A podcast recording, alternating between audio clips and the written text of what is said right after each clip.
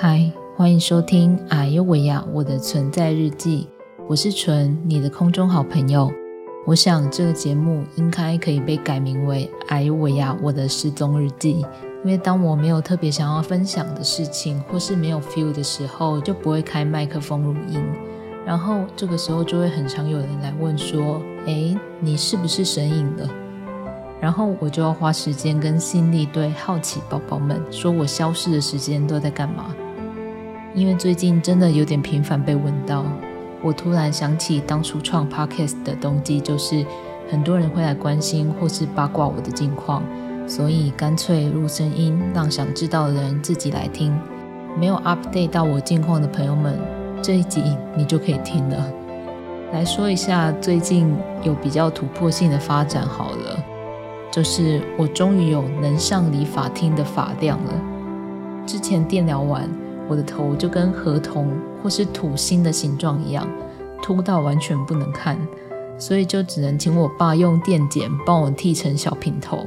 维持好几个月的小平头，终于等到那些微秃的区域渐渐长齐，我就去理发厅把头发稍微整理的能看一些。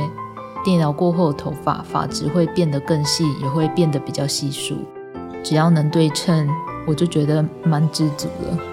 工作部分目前就是改成居家接案的形式，只能说我算是蛮幸运的啊，因为身边有很多信任我的人，会推荐影片的案给我做，所以我几乎很少会因为无所事事觉得自己很废、心情低落的时候。虽然生活跟以前很不一样，但从病发到现在也是默默过了一年。每次检查完，医生都会说：“嗯，维持的不错。”所以现在就真的是处在一个很知足的状态。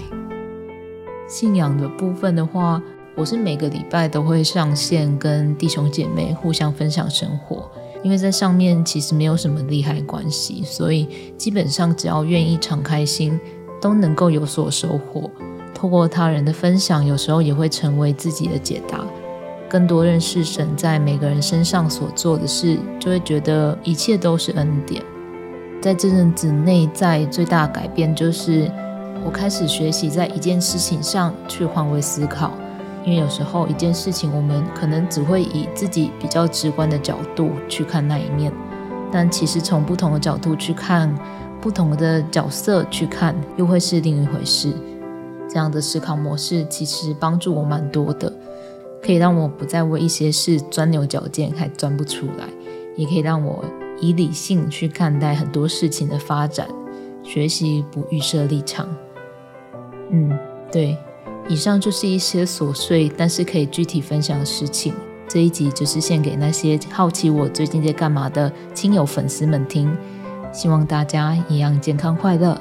我们有缘空中再见，爱你们，拜。